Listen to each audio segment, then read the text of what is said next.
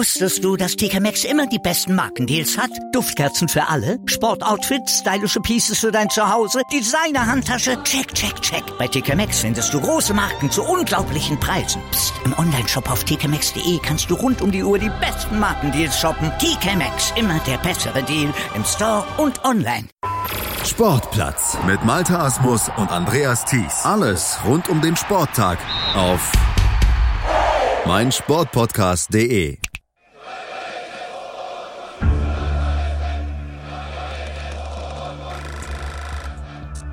deshalb haben wir uns dazu entschlossen, eine Regelung zu treffen, die es jedem Bürger der DDR möglich macht, über Grenzübergangspunkte der DDR äh, auszureisen. Das tritt nach meiner Kenntnis, ist das so vor. Ihnen mitzuteilen, dass heute Ihre Ausreise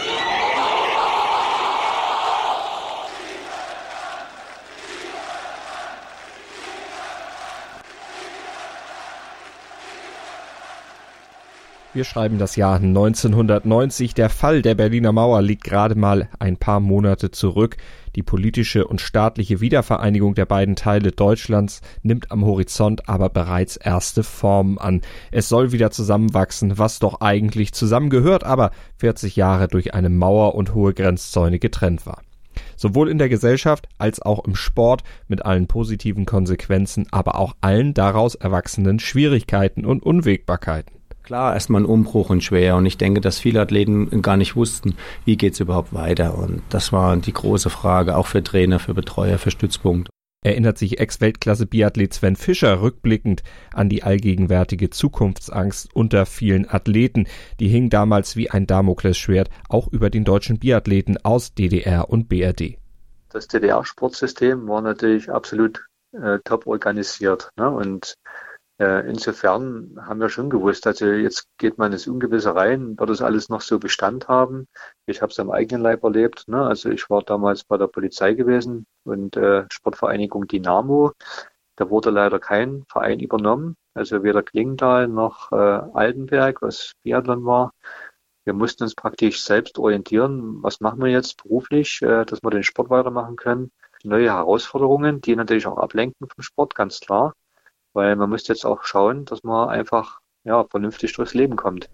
Erzählt uns auch der mehrfache Weltmeister und Medaillengewinner André Semisch, der gehörte damals schon zu den älteren Athleten und ihn betraf die Zukunftsangst daher auch noch etwas mehr. Und unter diesen Bedingungen sollten die Biathleten nun im Februar 1990 in Minsk an einer WM teilnehmen. An einer WM, die anders sein sollte als alle anderen vorher und auch alle anderen nachher und für Semisch noch ein besonderes Highlight parat hatte. Für mich war eigentlich die, das herausragendere Ereignis dazu, dass ich tatsächlich damals in Minsk äh, beim Einmarsch der Nationen der Letzte war, der die DDR-Fahne getragen hat. Also von den Biathleten. Das ist das, was so für mich vielleicht hängen bleibt. Also wenn ich das jetzt mal Revue passieren lasse. Es waren eben besondere Umstände, die diese WM begleiteten. Speziell für die deutschen Athleten aus Ost und West ging es diesmal eben nicht nur um einen sportlichen Wettkampf, nicht nur darum, vielleicht historisch letzte Medaillen für DDR und BRD zu gewinnen. Es ging vor allem um ihre Zukunft in diesem Sport im bald wiedervereinigten Deutschland und das machte die Situation bei dieser WM so besonders. Jeder wollte ja auf sich mit einer guten Platzierung aufmerksam machen. Jeder wollte mit Medaillen und Erfolgen Ansprüche auf ein Traineramt im gemeinsamen Verband oder einen Startplatz in der Weltcup-Mannschaft anmelden. Und dieses Unterfangen wurde dann auch noch vom Wetter erschwert, denn am Ende da zog sich die WM über mehr als einen Monat und drei verschiedene Austragungsorte hin und der Abschluss der WM, der fiel ausgerechnet auf den 18.03.1990, den Tag der ersten freien Volkskammerwahlen in der DDR. Zum ersten Mal haben heute die Bürger der DDR ihr Parlament frei und geheim wählen können und sich dabei überraschend klar entschieden. An alles hatten die Organisatoren am eigentlichen Austragungsort im damals noch sowjetischen Minsk gedacht. Alles bestens vorbereitet. Nur ein Problem, das konnten sie nicht lösen. Schnee gab's dort nämlich keinen, beziehungsweise fast keinen. Es waren 20 Kilometer Rennen, das anstand. Und da haben Tausende von Soldaten in Plastiktüten den Schnee da äh, versucht auf die Strecke zu bringen. Das war Herbert Fritzenwenger, vor 30 Jahren wie heute immer noch Co-Kommentator im ZDF. Und die Organisatoren, die hatten es am Ende tatsächlich geschafft, zumindest für die 20 Kilometer der Herren und die 15 Kilometer der Damen die Loipen zu präparieren, erzählt uns auch André Semisch. Die haben sich dort alle Mühe gegeben, den Schnee zu halten bei 15 Grad plus haben über Nacht eine 15 cm Schneedecke durch die Armee ranfahren lassen und aufgetragen. Bei den Herren wurde das Rennen zum Schaulaufen der Sowjetunion. Die ersten vier Plätze sicherten sich die Lokalmatadoren. BRD und DDR, die fuhren dagegen hinterher. Das lag wahrscheinlich ein bisschen an der Wärme. Das war für uns sehr ungewohnt. Und ich habe dort einfach äh, ja nicht getrunken während des Wettkampfes, weil das für uns eigentlich sonst nie der Fall war, dass wir trinken mussten. Und ich glaube, dass da zu viel Flüssigkeit aus dem Körper raus ist. Und da hat man dann natürlich einen Leistungseinbruch gehabt. Bei den Damen gab es im Einzel Gold und Silber für die Sowjetunion und Bronze ging an Petra Scharf aus dem Team der BRD. Trotz der widrigen Bedingungen war das also ein guter Start aus bundesdeutscher Sicht in diese WM, aber so erfolgreich sollte es dann doch nicht weitergehen für das westdeutsche Team. Überhaupt sollte die ganze WM erstmal nicht wie geplant weitergehen, denn der Schnee aus den Plastiktüten, der war schnell wieder geschmolzen. Daraufhin haben sie ja dann die Veranstaltung verlegt auf Oslo ist praktisch der nächste Weltcup gewesen, dass halt Oslo dann als Weltmeisterschaft gewertet wird. Dort wurden zwei Wochen später die Sprint- und Mannschaftswettbewerbe sowie die Staffel der Frauen ausgetragen. Auch das Staffelrennen der Herren wurde gestartet, musste dann aber vorzeitig abgebrochen werden, weil die Strecke im Nebel versunken war.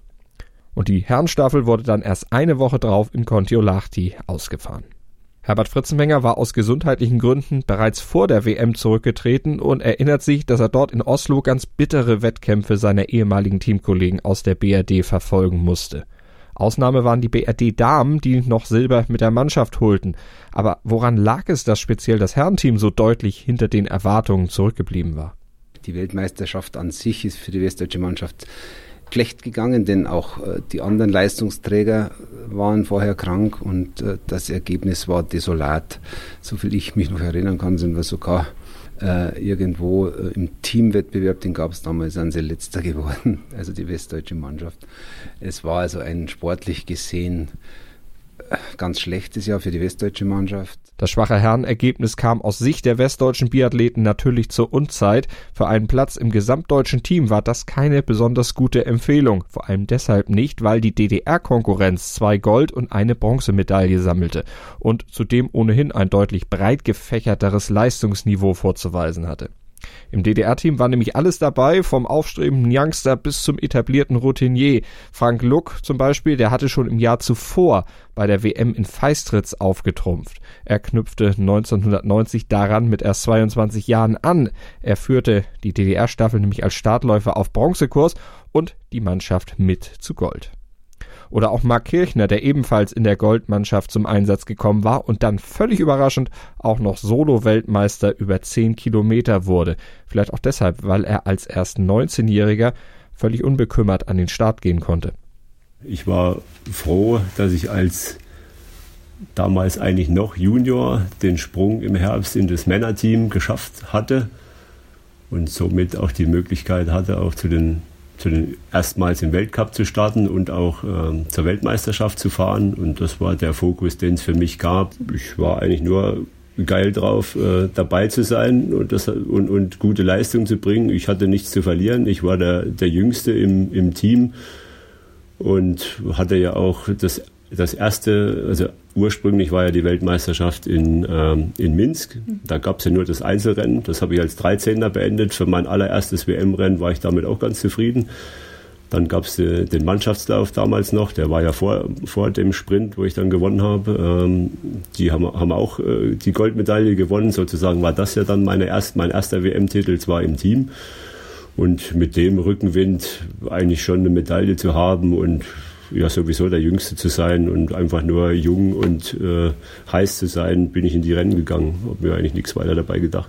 Zukunftsängste oder Existenzängste hätte er damals nicht gehabt, sagt Mark Kirchner. Für ihn gab es damals eben nur den Sport. Auf dem lag sein Fokus, dem galt seine gesamte Konzentration. Und diese ganze bewegte Zeit der Wende äh, habe ich eigentlich immer nur so irgendwie nebenbei laufen lassen und nebenbei mitbekommen. Selbst die, den Mauerfall habe ich im Fernsehen gesehen. Da waren wir gerade in, in Schweden im Vorbereitungstrainingslager im, im November.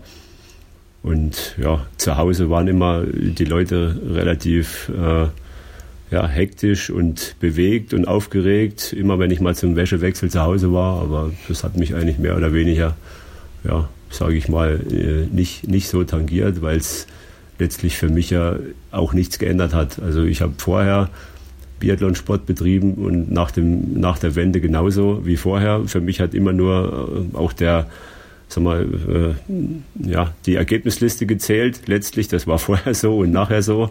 Also den Leistungsgedanken für mich sind, äh, sind keine Arbeitsplätze oder keine Arbeitsstelle verloren gegangen und äh, mein Zuhause hat sich auch nichts geändert. Doch so nüchtern wie Kirchner konnten das sicher nicht alle Athleten damals sehen. Es gab da doch den einen oder anderen, der es sich einfach nicht leisten konnte, nur im Hier und Jetzt zu leben, sondern sich viele Gedanken um die Zukunft machen musste. Für ältere Athleten war es natürlich schon eine Thematik, wie auch zum Beispiel so von Frank-Peter Rötsch, der ja auch, ich sag mal, in dem DDR-System sehr, sehr erfolgreich war. Natürlich, das, was ja jeder weiß, dann natürlich auch entsprechende Vergünstigungen, die es auch für, für gute und sehr erfolgreiche Athleten auch im, im Staat gab und die sich natürlich schon auch viel mehr als ich als 19-Jähriger da auch mit Familie und Existenzen aufgebaut hatten. Die hat diese Thematik natürlich viel, viel mehr beschäftigt äh, als mich. Und gerade bei, beim Frank Beta war es ja dann auch so, wenn ich mich jetzt richtig erinnere, dass er mit den ganzen äh, Dingen dann nicht mehr so klargekommen ist und auch die Saison dann zum Weltcup Ruhpolding letztlich auch beendet hat also kurz vor der WM bereits. Und wie hat André Semisch diese Zeit erlebt? Auch er war in seiner Karriere ja schon mehrfach Weltmeister und Medaillengewinner, auch zusammen mit Frank-Peter Rötsch. Beide wurden zudem 1964, also im gleichen Jahr, geboren. Semisch war also ebenfalls bei der WM 1990 schon ein älteres Semester.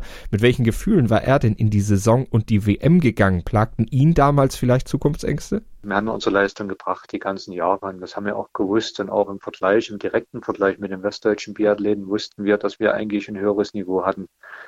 Äh, also gab immer Ausnahmen, ganz klar. Ne? Aber so von der Stabilität her, da haben wir uns eigentlich keine Sorgen machen brauchen.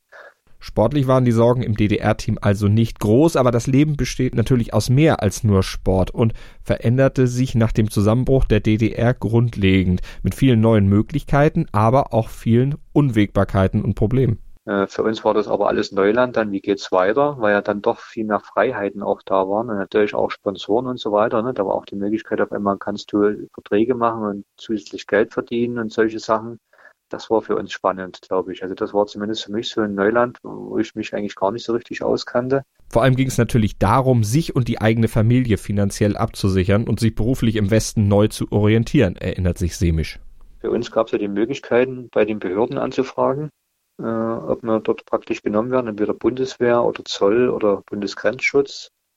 Und für mich waren da die Fragen zuallererst, weil ich auch eine Familie habe, äh, die ich ernähren wollte oder ernähren musste musste ich natürlich schauen, was verdient man dann bei der Behörde monatlich.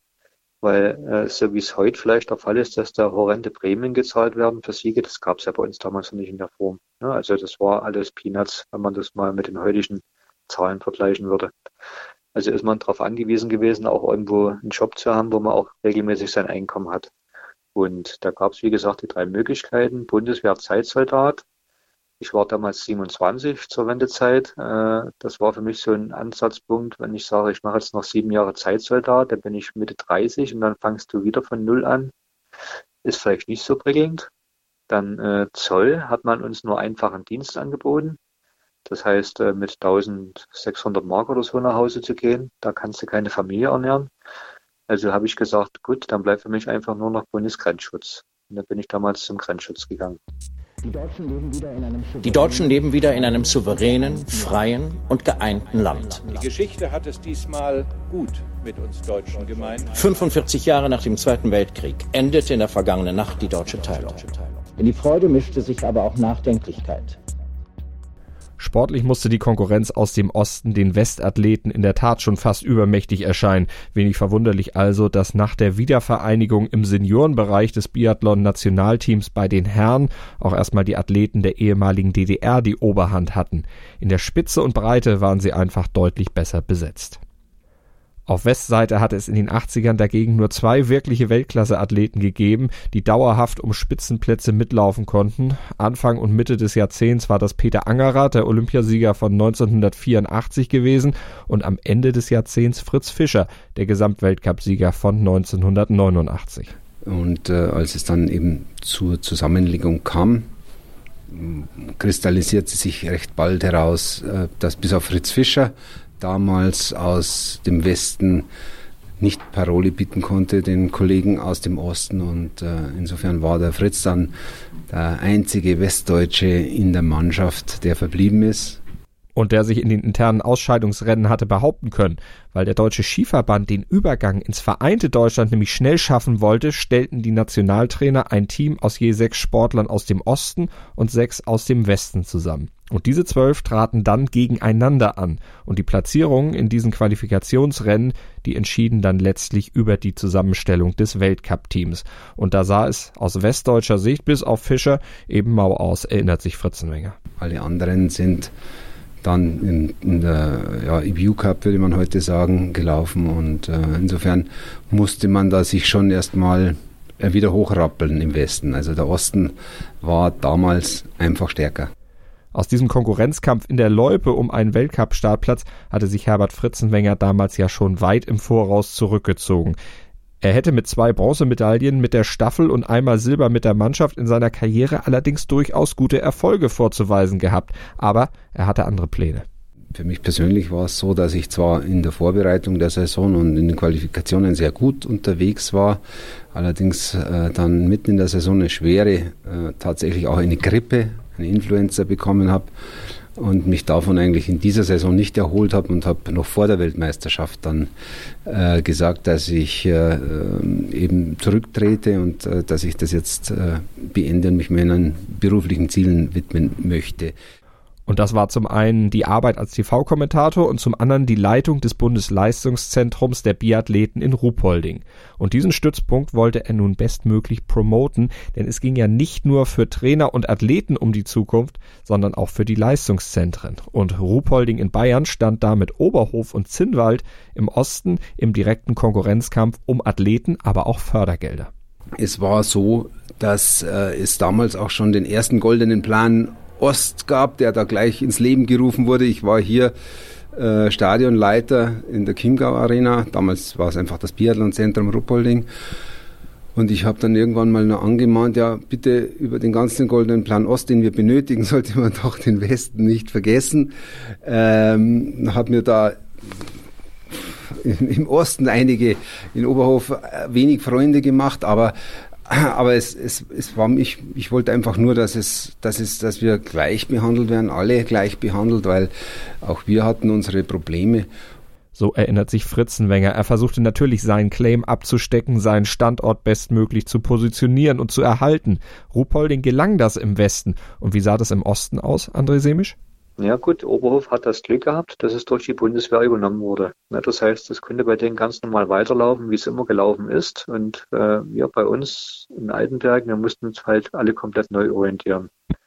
Also damals sind einige zur Bundeswehr gegangen, der Großrigo zum Beispiel und der Dietrich Reich die sind zur Bundeswehr gegangen. Dann einige sind mit mir zum Bundesgrenzschutz gegangen. Rutsch Frank Peter, der hat einen völlig anderen Weg gewählt. Der hat versucht, irgendwo Privatsponsoren zu bekommen, äh, wo er sich dann praktisch dort finanziell, sage ich mal, über Wasser halten konnte und trotzdem Sport weitermachen wollte. Ja, also hat jeder versucht, irgendwie mit den Hintern auf Deutsch gesagt an die Wand zu kommen. Und das, das kannte man halt in Oberhof nicht so. Die haben dort wirklich den Rücken frei gehabt, dadurch, dass sie halt komplett übernommen wurden. Das war schon ein Vorteil, glaube ich mal. Auch in Sachen Nachwuchsarbeit hatte der Osten zunächst die Nase vorne. Einer derjenigen, die 1990 noch nicht bei der WM mit dabei waren, aber von hinten drückten, war Sven Fischer. Der plagte sich zum Zeitpunkt der WM 1990 mit einer Verletzung herum, war noch nicht in den Genuss von Weltcup-Starts bis dato gekommen. Aber Sven Fischer genoss erstmal die neue Freiheit, die die Grenzöffnung brachte. Ich bin als junger Athlet ja auch äh, aufgewachsen in der, der ehemaligen DDR und dann war es für mich auch nicht möglich, meinen Sport oder auch meine Urlaubsreisen dahin zu, dahin zu wählen, wo ich wollte oder wo es die Familie möglich machte, sondern ich war auch begrenzt. Und als dann die Möglichkeit war, frei zu fahren, wo man hin man konnte, dann bin ich meinen Eltern auch im Auto gewesen und habe gerade den 1990 Weltcup hier in Ruhpolding besucht. Und das war für mich einfach sensationell als, als, als kleiner junger Nachwuchsbiathlet, der gerade da aufgrund von, der, von Verletzungen und einer Operation da pausiert hatte in dem Winter, dass ich da mal zugucken konnte als Zaungast. Gerade einen Weltcup in, in, in Bayern und das war schon nicht schlecht, das war gut. Und gut war aus Sicht von Sven Fischer im Rückblick auch, wie der DSV die Zusammenführung des Jugendbereichs bei den Biathleten geregelt hatte. Von dem war er ja damals zur Wendezeit unmittelbar betroffen gewesen und das Vorgehen des DSV lobt er auch im Rückblick noch ausdrücklich. Ich fand, dass der Deutsche Skiverband gerade im Juniorenbereich, zu denen ich ja damals auch gezählt habe, da eine sehr weise Entscheidung getroffen hat. Man hat gesagt, es gibt eine Anzahl von acht Athleten für eine Nationalmannschaft und wir nehmen die acht aus der Seite alt und acht aus der Seite neu, wie man das mal so schön sagen darf. Wir verdoppeln sozusagen die, die, den Kader für ein Jahr und dann sortieren wir innerhalb von gleichen Bedingungen, sortieren wir dann wieder runter auf acht.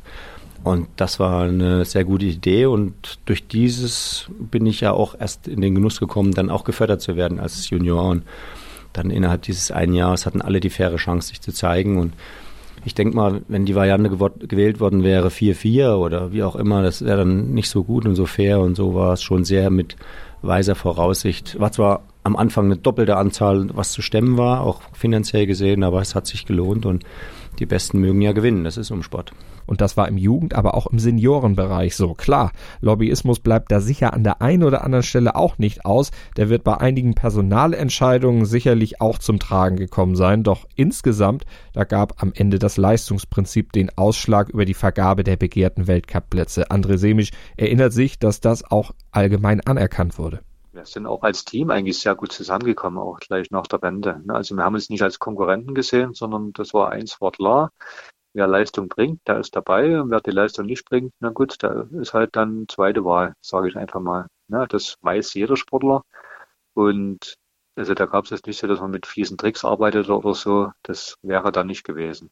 Also im Gegenteil, man hat sich gegenseitig auch vorangebracht. Und dieser faire Konkurrenzkampf, der hinterließ ja dann auch im Westen Schritt für Schritt Wirkung und spornte an, erinnert sich Herbert Fritzenwenger. Ja, man musste sich dann eben da aufraffen, um neu durchzustarten und äh, ähm, es bedarf doch einer gehörigen Anschub, eines gehörigen Anschubes aus, äh, aus Oberhof und aus Zinnwald, dass die westdeutschen Athleten da auch wieder rankommen und äh, es hat eine Zeit gedauert, aber letztendlich äh, war es dann auch so, dass das ziemlich mit der Zeit gleich war und äh, auch wir sehr starke westdeutsche Athleten hatten. Denn ich glaube auch, dass gerade der Fischer Fritz durchaus auch von der Wiedervereinigung äh, sehr gut profitiert hat. Äh, dass ganz einfach dort auch ja, ein völlig anderes Sportsystem kennengelernt hat, Trainingssystem kennengelernt hat, was ihm praktisch nochmal einen richtigen Schub gegeben hat.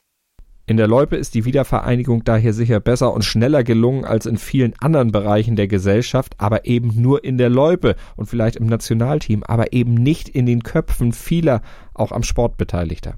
Und das Thema West und Ost sollte oder hätte so schnell keine Rolle mehr spielen sollen. Es war aber doch so, dass es gerade auch von den älteren Generationen der Trainer und auch älteren Aktiven noch lange so weitergelebt wurde. Ich würde mal sagen, äh, so ganz hat man es bis jetzt noch nicht überwunden, wenn man dann ganz in die Tiefe geht. Was ich nicht verstehe, was, ist, was ich äh, überhaupt nicht befürworten kann, aber es gibt noch äh, ein, äh, in einer gewissen Ebene immer noch so ein Denken, das völlig fehl am Platz ist und das auch jetzt mal irgendwann auch begraben werden muss.